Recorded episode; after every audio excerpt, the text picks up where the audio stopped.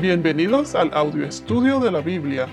A continuación, la lectura de las Escrituras, una breve explicación y los versículos que se relacionan. Génesis 4, versículos 25 y 26. Adán se unió otra vez a su mujer, y ella dio a luz un hijo, y le puso por nombre Set, porque dijo ella, Dios me ha dado otro hijo en lugar de Abel pues Caín lo mató. A Seth le nació también un hijo y le puso por nombre Enos. Por ese tiempo comenzaron los hombres a invocar el nombre del Señor. En el podcast anterior vimos que con la descendencia de Caín se fue desarrollando o, o, fue creciendo mucho más el pecado. A medida que la tecnología iba avanzando, el pecado también iba creciendo. Vimos cómo comenzó la bigamia por medio de la Mec, ya que tomó a dos esposas, y no solo eso, sino que también mató a dos hombres. Era una tierra de depravación. Por medio de la línea de Caín, vemos la indiferencia al pecado y a la maldad. Y ahora ya veremos que por la línea de Seth veremos cómo ellos son los que invocan el nombre de Dios. Seth tomará el lugar de Abel como líder de una línea de personas fieles a Dios. Aquí cuando dice Adán se unió otra vez a su mujer, significa que tuvieron relaciones matrimoniales.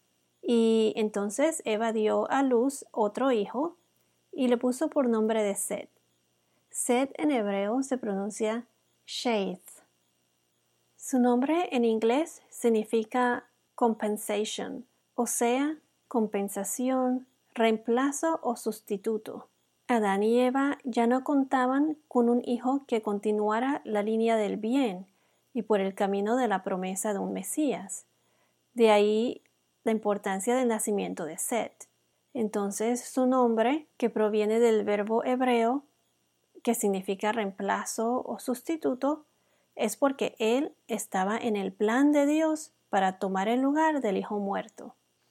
Y entonces cuando aquí dice que Eva dijo, Dios me ha dado otro hijo en lugar de Abel, pues Caín lo mató. Esta parte nos muestra que Eva sigue siendo mujer de fe, incluso en su pérdida, en la pérdida de su hijo Abel. Y así como ella pensó que Caín iba a ser ese hijo que iba a destruir a Satanás, según la promesa de Dios en Génesis capítulo 3 versículo 15, pues ahora ese Salvador va a nacer de la descendencia de Seth. Génesis capítulo 3 versículo 15 nos dice, Pondré enemistad entre tú y la mujer, y entre tu simiente y su simiente, él te herirá en la cabeza, él, refiriéndose a Jesús, y tú lo herirás en el talón. Tú se refiere a la serpiente. Recuerden que esto fue lo que le dijo el Señor Dios a la serpiente.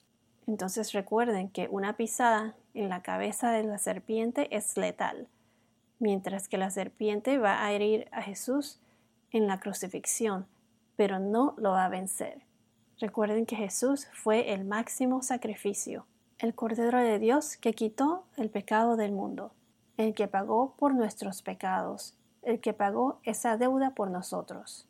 Entonces de la línea de Seth sale nuestro Salvador. Y Seth no fue el único hijo. Vamos a ver más adelante cómo Adán y Eva tienen muchos más hijos e hijas. Y recuerden también que en esa época ellos se casaban entre, entre unos y otros de la misma familia. Pero recuerden que en esa época los genes eran puros. Ellos fueron los primeros en la raza humana.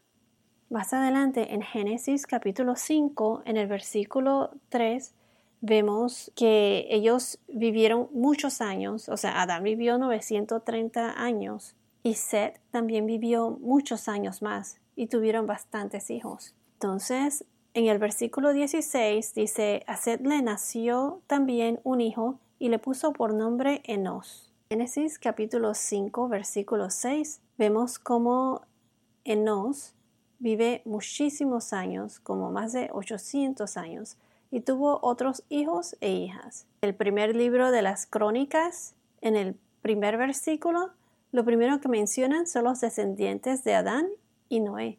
En el versículo 1 dicen Adán, Sed, Enos, después eh, Cainán, Mahalarel, Jared, Enoch, Matusalén, Lamec, Noé, Sem, Cam y Jafet, y así sucesivamente. Si vamos a Lucas capítulo 3, versículo 38, Lucas 3, 38 nos dice Cainán de Enos, Enos de Set, Set de Adán y Adán de Dios. Aquí en Lucas nos enseñan la genealogía de Jesús. Entonces, en el versículo 26, Set tuvo a Enos. Después, por ese tiempo, comenzaron los hombres a invocar el nombre del Señor. Invocar el nombre del Señor.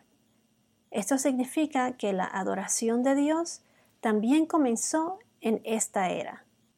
Podemos ver, por ejemplo, en Génesis capítulo 12, versículo 8, cómo desde ahí comenzaban a invocar el nombre del Señor. Se los voy a leer. Génesis 12, versículo 8.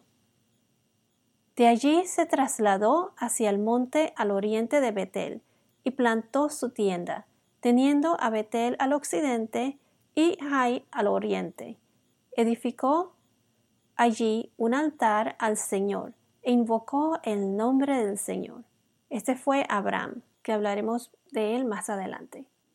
Y ahora en el capítulo de Génesis, capítulo 26, versículo 25, Isaac hizo lo mismo. Y allí Isaac construyó un altar e invocó el nombre del Señor y plantó allí su tienda y allí abrieron los siervos de Isaac un pozo. Esto fue después de la bendición de Dios sobre Isaac, y fue cuando él entonces le construyó un altar y invocó entonces el nombre del Señor. El primer libro de Reyes, en el capítulo 18, versículo 24, primero de Reyes 18, versículo 24, podemos ver también cómo invocan al Señor. Se los voy a leer. Entonces invoquen el nombre de su Dios, y yo invocaré el nombre del Señor. Y el Dios que responda por fuego, ese es Dios. Y todo el pueblo respondió, la idea es buena. Este es en el Antiguo Testamento cuando Elías, el profeta Elías, les mostró que Baal era un Dios falso, que no era el Dios verdadero, no era el Dios que ellos deberían de seguir. Vemos también como en Salmos capítulo 116, versículo 17, invocan al Señor, diciendo, Te ofreceré sacrificio de acción de gracias, e invocaré el nombre del Señor. En Joel capítulo 2, versículo 32, Joel capítulo 2, versículo 32 dice, Y todo aquel que invoque el nombre del Señor será salvo porque en el monte Sión y en Jerusalén habrá salvación, como ha dicho el Señor, y entre los sobrevivientes estarán los que el Señor llame. Entonces, el nacimiento de Enos significa que el linaje de Sed iba a continuar y que la promesa del Señor no sería olvidada. Entonces, aquí podemos ver cómo la gente comenzó a orar a Dios. Esto marca el comienzo de la predicación, los testimonios y las declaraciones en el nombre del Señor. Vemos entonces cómo la adoración de Dios ya se practica. Entonces, se debe adorar a Dios diariamente. Él debe ser el centro de nuestras vidas. No solo se le adora los sábados o los domingos una vez a la semana. Esto debe ser diariamente.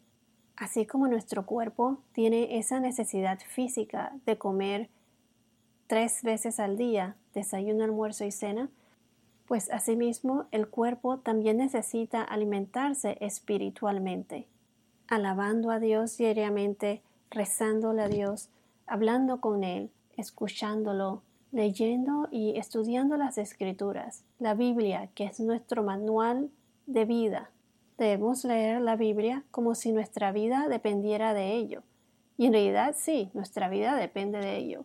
La vida de ahora en esta tierra es temporal, pero la vida en el nuevo reino es eterna. Bueno, aquí concluimos el capítulo 4 de Génesis, la historia de Caín y Abel.